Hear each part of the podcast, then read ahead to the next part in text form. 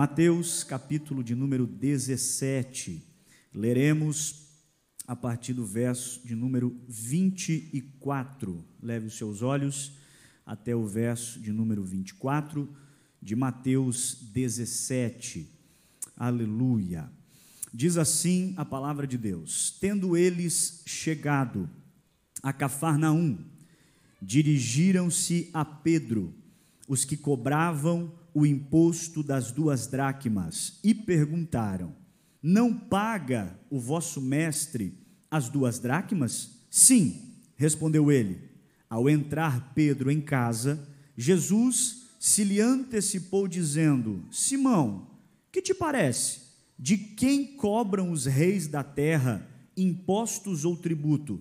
Dos seus filhos ou dos estranhos? Respondendo Pedro, dos estranhos. Jesus disse: Logo, estão isentos os filhos, mas, para não escandalizarmos, vai ao mar, lança o anzol, e o primeiro peixe que fisgar, tira-o, e abrindo-lhe a boca, acharás um estáter, toma-o e entrega-lhes por mim e por ti, e você diz amém. Assente-se, por favor, redobre a sua atenção àquilo que Deus quer continuar comunicando conosco nesta ocasião. Queridos, é sempre muito bom servir a igreja com a palavra, a igreja onde congregamos, a igreja onde participamos, ceamos e servimos. E para essa noite, Deus desceu ao meu coração com esta passagem bíblica, uma passagem bíblica muito conhecida, uma passagem bíblica muito estudada, uma passagem bíblica que provavelmente você já contou, você já é, explicou, talvez aos seus filhos pequenos, contando a história em que Jesus fez uma moeda aparecer na boca de um peixe. Porém, essa história não é apenas uma história, e sim um grande milagre que aconteceu nas páginas da Bíblia Sagrada e que Mateus, dentre todos os evangelistas, foi o único que teve é, a oportunidade de registrar. Lucas não registrou, Marcos não registrou, João não registrou, Mateus foi o único que registrou. Eu tenho um pensamento e imagino por qual razão Mateus foi o único que registrou, porque essa história está relacionada a imposto. E Mateus foi sim um cobrador de imposto. Ele trabalhava na coletoria e provavelmente esse episódio lhe chamou muito a atenção e fez com que ele registrasse no seu evangelho.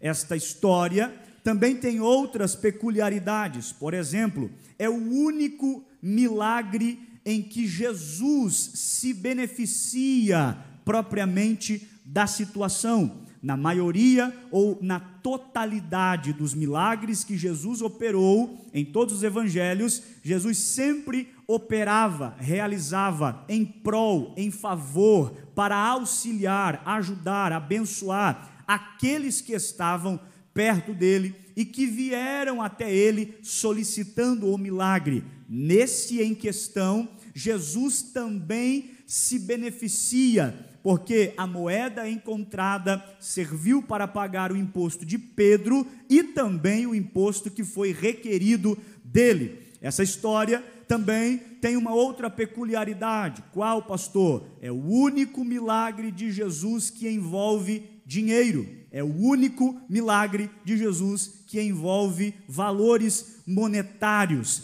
Essa história acontece na cidade de Cafarnaum, e você sabe muito bem, um tanto quanto eu até, de que Cafarnaum foi um local muito frequentado, visitado por Jesus. Jesus operou muitos milagres nesta cidade. Cafarnaum, nos tempos bíblicos, era nada mais do que uma cidade muito agitada, movimentada, uma aldeia muito concorrida, principalmente por pessoas que estavam ali para fazer os seus negócios, para fazer os seus comércios. Era uma região, uma cidade tão movimentada que o Império Romano fez questão de estabelecer ali uma centúria do seu exército. Você lembra da passagem bíblica em que um centurião chega para Jesus e diz: O meu servo está enfermo, doente na minha casa, e Jesus diz: Eu vou até a tua casa. E ele diz: Não, Senhor, a minha casa não é digna de receber a planta dos teus pés, mas eu creio na tua palavra, e daqui, se o Senhor liberar a palavra, lá ele vai receber a cura. Esse episódio aconteceu em Cafarnaum, como este também aconteceu em Cafarnaum. Porém, porém, o que precisa ficar claro é que todas as palavras que estão contidas na Bíblia não estão na Bíblia de forma aleatória. Todos os pontos, vírgulas, acentuações, exclamações, perguntas, está na Bíblia por um direcionamento do Espírito Santo, para que possamos ler, entender e aplicar. Pastor, o que você quer dizer? A Bíblia está dizendo que o milagre aconteceu em Cafarnaum, porém, Jesus não estava em Cafarnaum, porque a Bíblia diz, verso 24: e tendo eles chegado, só chega em algum lugar quem saiu de outro lugar só chega em um determinado local quem se dispôs a sair de outro local. Pastor Cleiton, aonde está a relevância dessa informação? Dizer que Jesus não estava e que chegou, grande relevância, porque nós estamos falando de Jesus, que todas as vezes que levantava o seu pé para caminhar, pelo menos dois poderes, ou pelo menos duas forças, atuavam para impedir Jesus de chegar aonde desejaria chegar. A primeira força que atuava para impedir Jesus de cumprir o seu ministério era uma força humana, eram senão pessoas que não aceitavam a messianidade de Jesus, eram senão pessoas que não acreditavam em seu ministério, fariseus, saduceus, escribas, que por muitas vezes tentaram dissuadi-lo da sua tarefa, da sua mensagem, por muitas vezes tentaram matá-lo, tentaram aprisioná-lo. Aqui está o primeiro poder que atuava para impedir Jesus de alcançar os objetivos que ele veio alcançar. O segundo poder, ou a segunda força que atuava para impedir Jesus de chegar aonde queria, era o poder do próprio Satanás, que por muitas vezes levantou pessoas para indagar Jesus, que por muitas vezes levantou pessoas para inquirir Jesus, que por muitas vezes levantou pessoas para bloquear, para tentar travar o ministério de Cristo. Mas sabe o que eu acho mais interessante e o porquê da relevância da informação de que ele estava em um lugar e chegou chegou em Cafarnaum é porque eu nunca li na Bíblia um texto sequer que diz: e Jesus não conseguiu chegar, e Jesus não pôde entrar, e Jesus não pôde pregar, e Jesus não conseguiu fazer, e Jesus não teve condições de executar, pelo contrário, todas as vezes que ele quis ir, ele foi, todas as vezes que quis pregar, pregou, todas as vezes que quis expulsar um demônio, expulsou, todas as vezes que quis curar, ele curou, todas as vezes que quis exortar, exortou, pastor, e aonde está a relevância disso? Porque o diabo atuava para impedi-lo de chegar, mas todas as vezes ele chegou, chegou na casa de Jairo, chegou na casa de Pedro chegou em lugares para pregar, ensinar e curar, e o diabo nunca teve êxito quando Jesus quis fazer alguma coisa. Isso é motivo de adorar a Deus. Por quê, pastor? Porque se Jesus chegou aonde queria, se eu estou nele, firmado na palavra dele,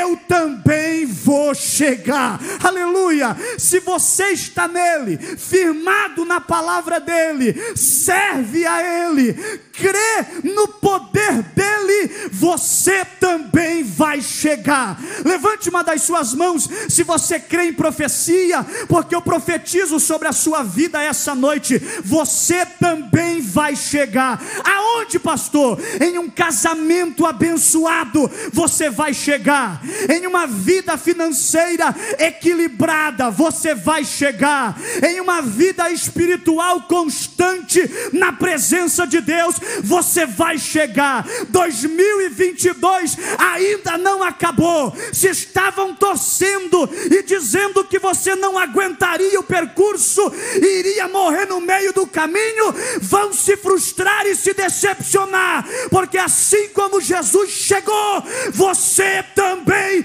vai chegar. Se você crê nessa palavra, pega, porque é de Deus sobre a tua vida esta noite. Diga para quem está perto de você: você vai chegar.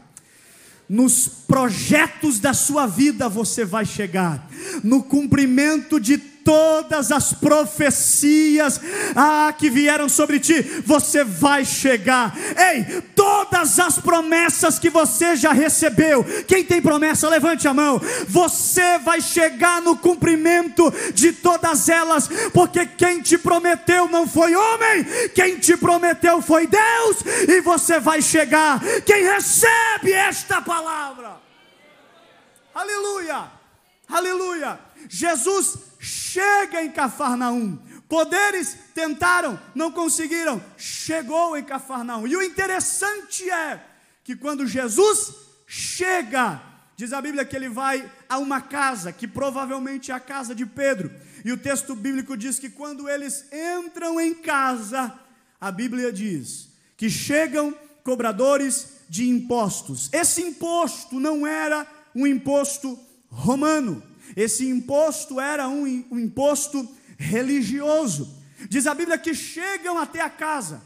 Quem vai receber? Pedro, provavelmente casa dele. E vão perguntar a Pedro: Pedro, nos responda algo. O teu mestre paga ou não paga o imposto das duas dracmas? Pedro, sem pensar, sem perguntar, sem refletir, sem questionar, de prontidão, a Bíblia diz: sim, Jesus paga. Mas tem um detalhe: ele nunca viu Jesus pagar esse imposto. Ele nunca presenciou Jesus pagando esse imposto, que não era para César, porque esse imposto foi instituído por Moisés em Êxodo capítulo 30 em que todos os homens de 20 anos para cima deveriam, uma vez ao ano, levar duas dracmas até o tabernáculo, que posteriormente virou o templo, para as coisas de Deus e para os serviços da casa de Deus. Não é dízimo, não é oferta, é algo anual, uma vez ao ano. Pedro nunca viu Jesus pagar esse imposto, mas de prontidão, ele responde: O que? Esse imposto? É claro que paga. Quando Pedro diz que Jesus paga, na hora parece que cai a ficha. E ele vai entrar em casa. Quando ele entra em casa, quem está na porta? Jesus. Ele diz: Ô Pedro, que te parece? Que foi, Senhor? De quem os reis da terra cobram impostos ou tributo? Parece que eu vejo Pedro conversando do lado de fora e Jesus dentro da casa, sabendo e vendo tudo o que estava acontecendo do lado de fora. Isso aqui já revela algo extraordinário sobre a onisciência de Jesus. O contexto da história é fora, Jesus está dentro, mas não tem parede, não tem porta, não tem bloqueio que impeça Jesus de saber o que está acontecendo em outro ambiente. Quem sabe você chegou aqui essa noite e está dizendo, pastor, eu tenho dificuldades, porque eu sei que em outros ambientes estão tramando, em outros ambientes estão conversando algo a meu respeito e eu não sei. Você não sabe, mas o Deus que você serve sabe. Jesus está dentro. O contexto é fora. Quando Pedro vai entrar, provavelmente para ele efetuar o pagamento, para ele tentar resolver a situação, Jesus diz: Pedro, que te parece? Os reis cobram impostos de quem? Dos filhos ou dos estranhos? Pedro vai dizer: Senhor, rei não cobra imposto de filho. Obviamente, os impostos em um reinado, em um império, serão dos estrangeiros. Pastor, o que Jesus estava dizendo a Pedro com essa palavra? Jesus estava trazendo a memória de Pedro quem era ele. Por quê? Porque se esse imposto é para Deus, para a casa de Deus, para as coisas de Deus, o Filho de Deus não precisava pagar. Mas vem Pedro pastorando e diz: Jesus, claro que paga. Nunca viu Jesus pagar. Nunca viu Jesus colocar a mão no bolso e pagar esse imposto, mas em uma atitude precipitada. Pedro responde um sim, quando era para ter respondido um não. Pedro se coloca em uma situação de forma precipitada. Pastor, o que você veio pregar, entrega aí agora. Talvez você está vivendo hoje resultados de precipitações do passado. Talvez você está vivendo hoje resultados de respostas que você deu no passado. Era para ter dito não, mas você disse sim.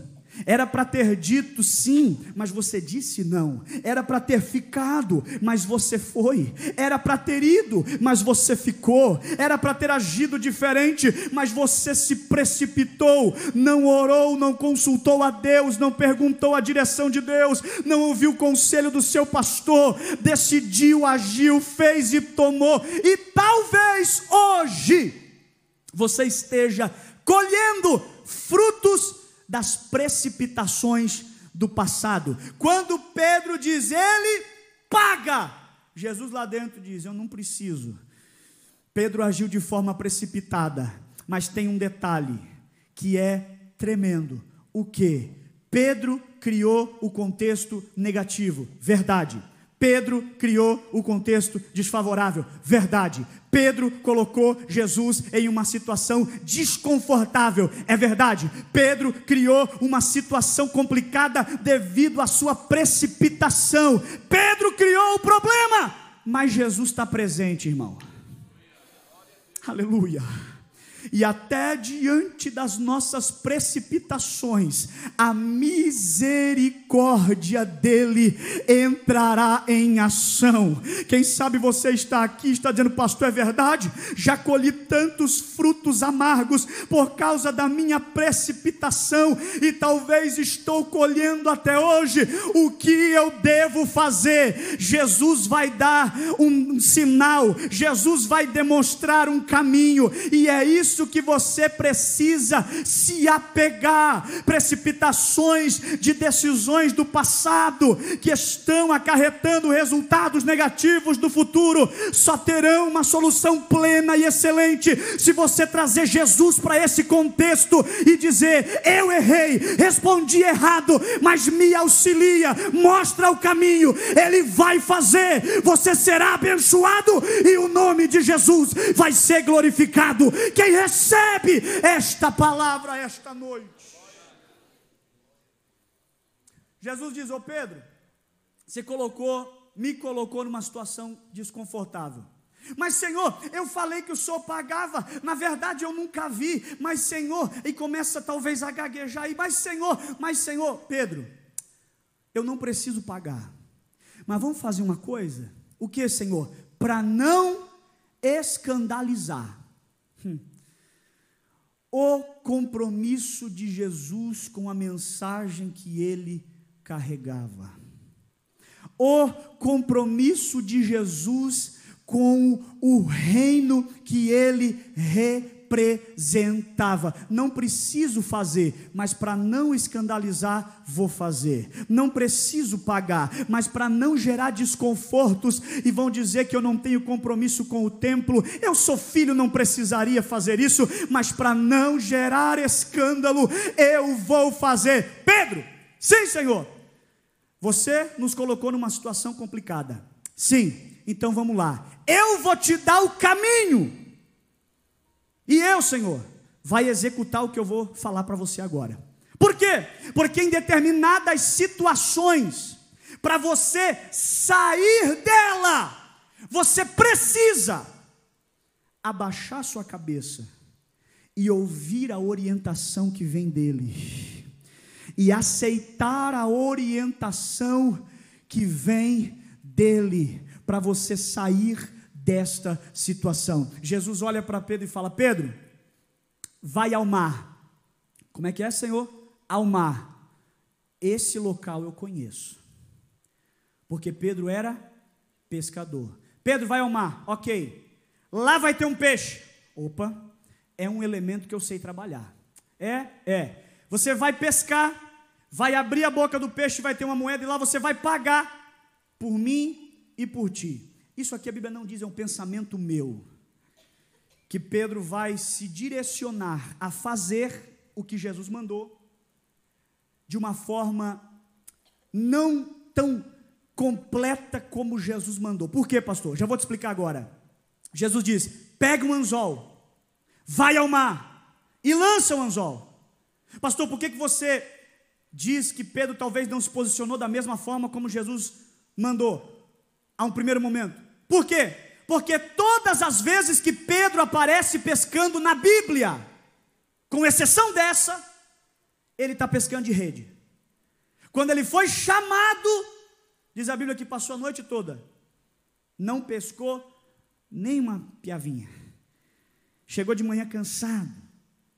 Jesus está pregando na margem do mar da Galileia. E diz a Bíblia que de costas para o mar Jesus vê dois barcos.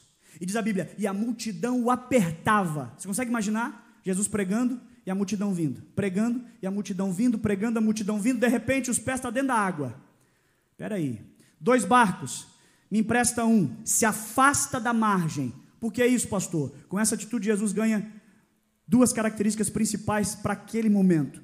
Primeiro, ganhou espaço e aumentou o campo de visão para ver toda a multidão que estava ali. E segundo, não tinha microfone para poder pregar para aquela multidão. Então, quando ele falava, o som da sua voz pegava uma carona no vento que vinha do mar até a margem e saía aquele som e ia reclinar no coração dos ouvintes que estavam na margem daquele lago. Jesus olha para Pedro frustrado e fala: "E aí? Nada, nada. A noite toda, a noite toda, nada, nada. Vamos agora. Mas Senhor, agora não é momento de pesca eu vejo aí pelas suas características, o senhor é carpinteiro, né? não, não entende bem de pescaria. Agora não é um bom momento, vamos agora. Mas, Senhor, deixa eu explicar.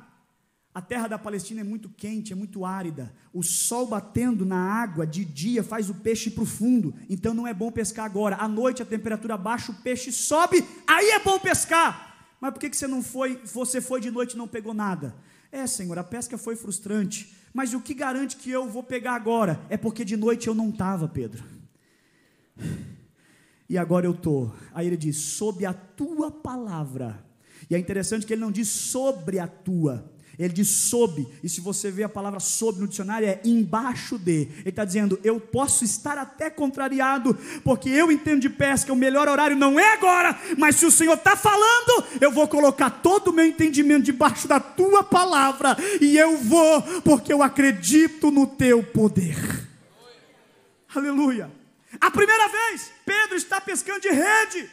Nesse texto, a Bíblia diz que ele pesca tanto que as redes quase iam se rompendo. O tempo passa, esse episódio passa. Lá no final, Jesus morre, ressuscita. Pedro, ele nega Jesus. E tem um momento que ele está com os discípulos entristecido porque negou. Ele diz assim: E aí, pessoal, eu vou pescar. E diz a Bíblia que vai Tomé, vai Natanael, vai outros junto. E ele vai pescar a noite toda e mais uma vez nada. Amanhece o dia. Lá depois da ressurreição já, Jesus está na praia. Tem pão, fogo, peixe. E ele olha para o mar e diz: Aí, meus amigos, pescaram alguma coisa? Pedro responde: Nada! Então joga a rede para o lado direito. E diz a Bíblia que jogaram a rede e pescaram 153 grandes peixes. Pastor, por que isso é relevante? Porque todas as vezes que Pedro aparece pescando na Bíblia é de rede, mas nessa aqui, Jesus diz: deixa a rede de lado usa a ferramenta que eu vou te mostrar. Pastor, não entendi. Quando Jesus delimita a ferramenta que é para Pedro usar, ele está dizendo: deixa todo o teu conhecimento de lado e acredita na palavra que eu tenho para te dar. Deixa todo o teu conhecimento de lado e acredita no caminho que eu tenho para te mostrar. Senhor, de rede é mais fácil, porque eu vou jogar e vou pegar vários. Aí Jesus diz: Eu não preciso de vários, é apenas um. E para pegar um não precisa rede. Vai de anzol e usa a ferramenta que eu estou te mostrando. Pastor, o que isso revela? Deus esta noite está te dando um alerta. Qual? Passe a usar a ferramenta que Ele já colocou na tua mão. Nós vivemos uma geração que em muitas vezes é um mimimi tão grande, e eu já atendi tanta gente em gabinete que se lamenta, pastor, se eu tivesse nascido na família tal, eu não estava nessa luta. Pastor, se eu tivesse tido a mesma oportunidade que fulano, eu não estava nessa prova. Pastor, se eu tivesse tido as mesmas chances ou estudado na mesma faculdade, para de se lamentar e supervalorizar a ferramenta que está na mão do seu irmão e passe a valorizar aquilo que Deus já te deu. Use a sua ferramenta e te prepara para ver. Deus vai te abençoar, você vai prosperar e o nome dele vai ser glorificado em ti. Quem recebe essa palavra, quem recebe Ninguém administra como você. Use a sua ferramenta. Ninguém cozinha como você. Use a sua ferramenta. Aleluia. Eu estou sentindo a presença do Espírito Santo aqui. Ninguém costura como você. Use a sua ferramenta. Ninguém toca um instrumento como você. Use a sua ferramenta. Ninguém programa como você. Use a sua ferramenta. Pare de supervalorizar aquilo que está na mão do outro e passe a olhar o que Deus te deu, porque é com essa ferramenta que você vai vencer, vai prosperar, vai triunfar e vai ser abençoado se você crer receba esta palavra. Senhor, não pode rede. Pedro, anzol. Senhor, mas anzol. Aí diz a Bíblia que Jesus orienta Pedro a pegar o anzol.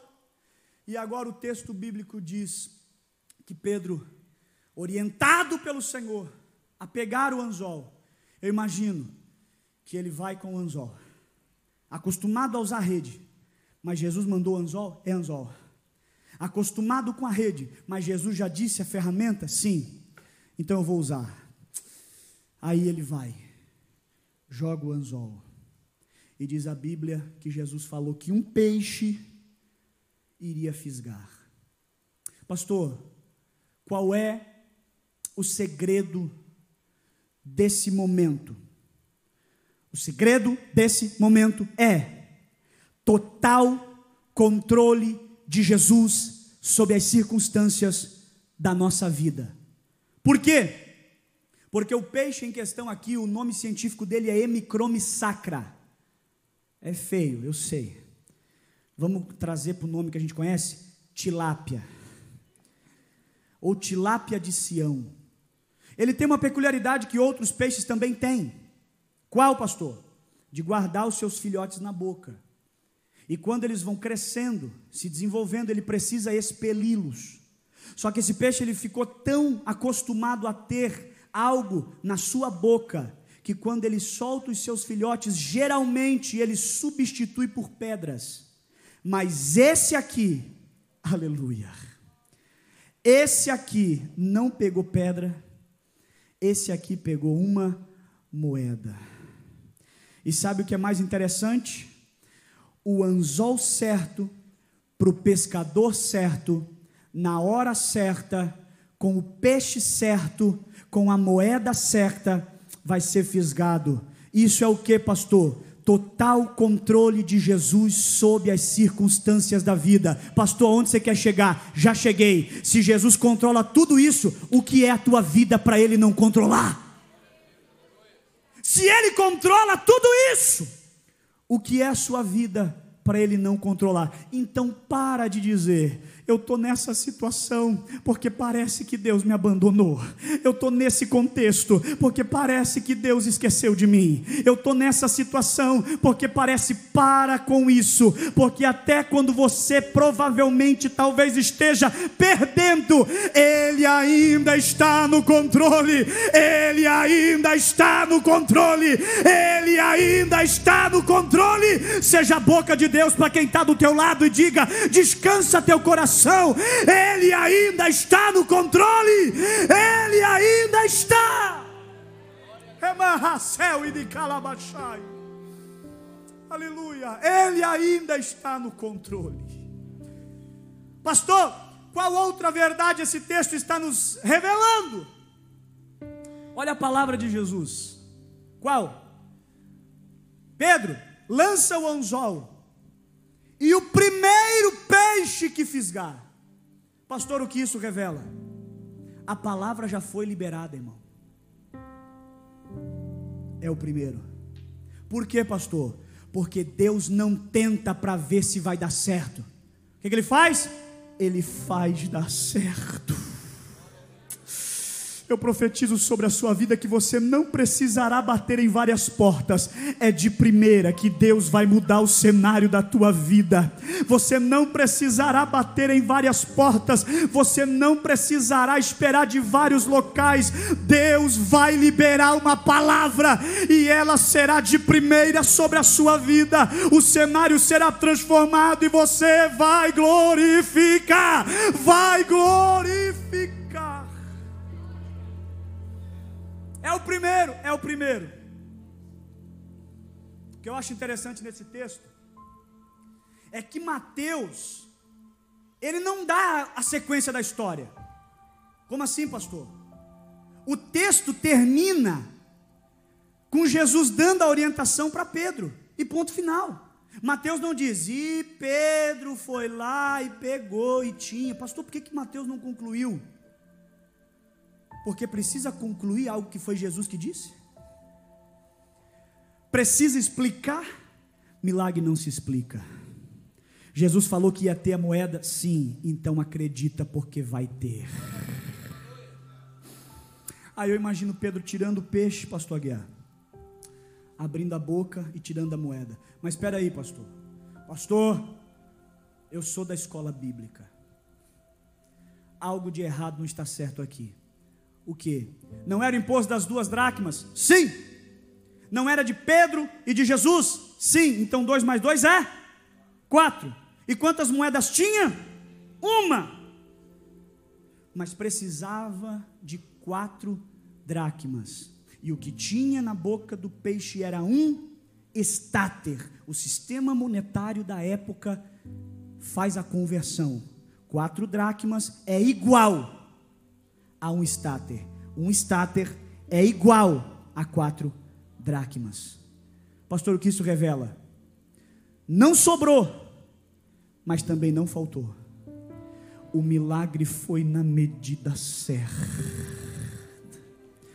Pastor, o que você veio pregar aqui essa noite? Eu vim pregar que o que Deus está preparando para fazer na sua vida não vai faltar e provavelmente nem vai sobrar, mas vai vir na medida certa. Cura na medida certa, porta aberta na medida certa, renovo na medida certa, na medida certa. Você recebe essa palavra. O que Deus tem para fazer em ti será na medida certa. Glória! Eu caminho para o final e agora eu encerro. Paga, Pedro. Tira o estáter e vai pagar. Aí você diz, pastor, mas eu também sou da escola bíblica. Outro. Fala, irmão. Pastor, no grupo de Jesus tem tesoureiro. Concordo. Quem é o tesoureiro do grupo de Jesus? Quem? Judas. Pastor, não era muito mais simples e fácil Pedro ir a Judas ou Jesus ir a Judas? Judas, o que, que tem na bolsa? Senhor, tem três denários, quatro estáteres, cinco dracmas e dois talentos. O que, que o senhor precisa? Tira quatro dracmas ou um estáter, que é a mesma coisa, e paga lá. Não era mais fácil? Alguém diz, pastor, Judas não estava presente. Estava. Por quê? Porque o primeiro versículo do capítulo 18 é: naquela hora. Naquela hora. Que hora? O que estava acontecendo antes. Todos os discípulos se aproximaram de Jesus. Então Pedro estava, Mateus estava, João estava, Judas estava. Pastor, e por que Jesus não chamou o tesoureiro para pagar? Por duas razões, e aqui eu encerro.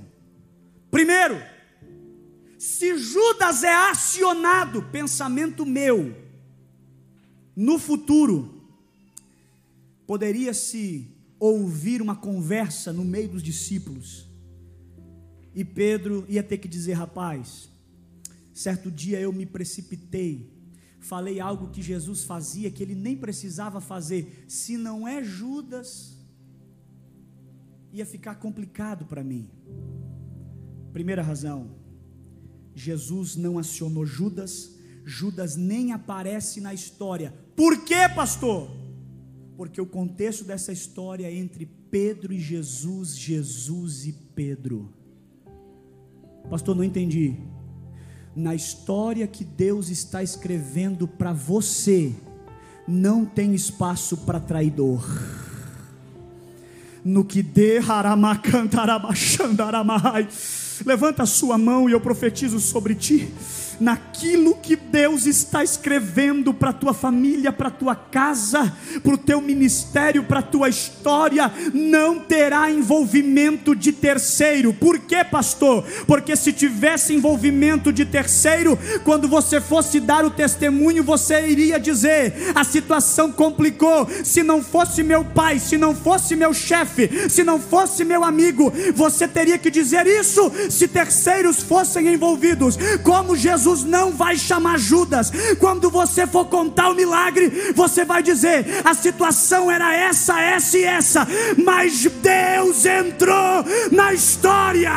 Deus entrou na história. Quem recebe essa palavra, fica de pé para adorar. Fica de pé para adorar. Amácia harabacanda aramachanda arabagai. Diga para quem está perto de você: não terá envolvimento de terceiro. É você e Deus. É você e Deus. É você e Deus. É você e Deus. É você e Deus. Glória. Glória. Glória. Glória. Glória. Eu quero orar por você. Quero orar por você e devolver o microfone, mas eu quero orar por você. Pastor, eu sou o Pedro dessa história. É, irmão? Sim. Pastor, eu sou tão precipitado. Minha mulher fica puxando assim: não vai, não fala, não se compromete. E pastor, eu sou tão afoito. Eu tenho um tio que é presbítero da igreja E às vezes a gente ri dele por causa dos excessos. Mas ele está certo. Ele está certo. Como assim, pastor? A gente fala, tio, vamos organizar uma viagem aí. Tio, se programa. Eu vou orar, meu sobrinho. Se Deus confirmar, eu vou. Tio, bota na agenda. Eu vou orar. Esses dias eu falei assim, tio, vou pregar em tal lugar, vamos comigo. Aqui no litoral. Acho que era Penha ou Itapema. Fazia uma semana. Ele falou: Eu vou orar. Se Deus falar comigo que é para mim ir, eu vou. Eu falei: Meu Deus, é só dizer sim ou não. Ele foi comigo.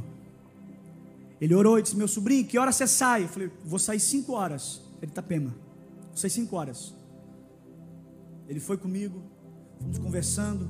Quando chegou lá no culto, aleluia. O culto aconteceu e veio uma irmã entregou uma mensagem para ele. Ele voltou chorando, se alegrando, jubilando de alegria no carro, porque ele falou: Eu estava aguardando uma resposta.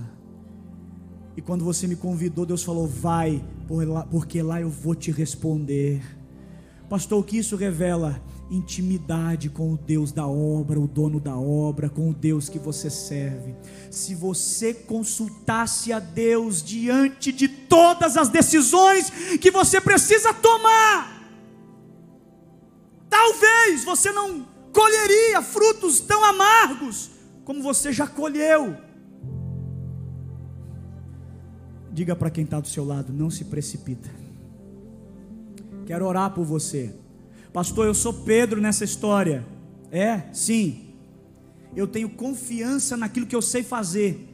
Mas Deus já me falou que Ele me deu um outro talento. Deus já me disse que tem uma ferramenta nova para mim usar, mas eu tenho medo. Porque o que eu faço, como eu faço, do jeito que eu faço, dá sempre certo. Às vezes não, mas geralmente dá. E Deus já falou comigo, é esse caminho, eu estou com medo de mudar. Eu preciso entender qual é a ferramenta que Ele colocou na minha mão. Pastor, eu sou Pedro nessa história. Se a palavra falou o seu coração, rapidamente, sai do seu lugar e vem aqui no altar. Eu quero orar por você. Vem, vem, vem. Aleluia, aleluia, aleluia, aleluia. Pastor, eu sou Pedro nessa história. É. Eu quero saber onde é que está o peixe com a moeda. Eu também. Vem. Se você está numa expectativa de viver um milagre, sai do seu lugar e vem no altar. Renau kevio. Eu sinto a presença do dono da casa aqui essa noite. Eu sinto a presença do dono da casa aqui essa noite. Enquanto você chega aqui, eu já devolvo o microfone eu quero perguntar se há alguém no nosso meio. Você veio ao culto, você foi convidado, você sentiu vontade de vir, Deus tocou no seu coração, mas você ainda não entregou a sua vida totalmente a Jesus. Nós queremos orar por você, pastor. Eu quero esse Jesus aí, quero esse Jesus que muda cenário, que transforma a situação, que mostra o caminho certo do milagre. Eu quero esse Jesus. Se há alguém aqui essa noite que ainda não entregou e quer fazer, entregar a sua vida a Jesus, apenas dê um sinal com a sua mão. O pastor quer orar por você. Aqui tem uma senhora, aqui tem uma senhora. Aonde está a segunda pessoa? Pastor, eu quero Jesus na minha vida. Apenas dê um sinal com a sua mão. O pastor quer orar por você. Aqui também tem o Senhor. Amém. Aleluia. Alguém se aproxime deles. Nós vamos orar. Oh Espírito Santo de Deus. Espírito Santo. Cadê a terceira pessoa? Jesus está aqui, está dizendo: Filho, todos os resultados das suas precipitações, eu tenho caminho para resolver isso. Se você seguir o que eu tenho para te dizer, você será bem sucedido na sua vida. Cadê a terceira pessoa que quer entregar a sua vida ao Senhor? Apenas dê um sinal com a sua mão. Na galeria, aleluia, já está descendo? Amém. Glória a Deus. Por que, você não está aplaudindo, irmão? Por que, você não está celebrando? Oh, aleluia. Aleluia. Eu vou passar o pastor Aguiar, o pastor da congregação, e ele vai concluir esse momento e vai orar. Coloque a mão no seu coração. Vamos aguardar esse irmão que está chegando. Aleluia. Aleluia. Aleluia. Aleluia. Feche os seus olhos. Feche os seus olhos. Pastor, eu preciso um direcionamento de Deus para a minha vida. A ferramenta certa, na hora certa, eu preciso. Pastor, eu preciso que Deus me ajude a ter discernimento para não responder sim quando é não, para não dizer não quando é sim. Eu preciso da ajuda do Espírito Santo. Feche os seus olhos e vamos orar. Pai, nós te damos graças por essa palavra liberada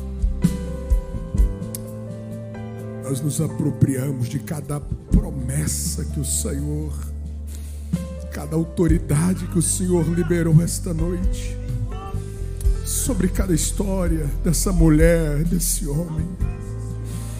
Venha, Senhor, realizar os teus feitos. Venha, Senhor, agir nas nossas precipitações. Venha nos ajudar, Senhor, nas nossas fraquezas. Assim como o Senhor socorreu a Pedro: socorre, socorre essa casa, socorre esse casamento, socorre essa personalidade, socorre esse temperamento. Ah, Senhor Jesus, que bom que contigo as nossas histórias sempre terminarão bem.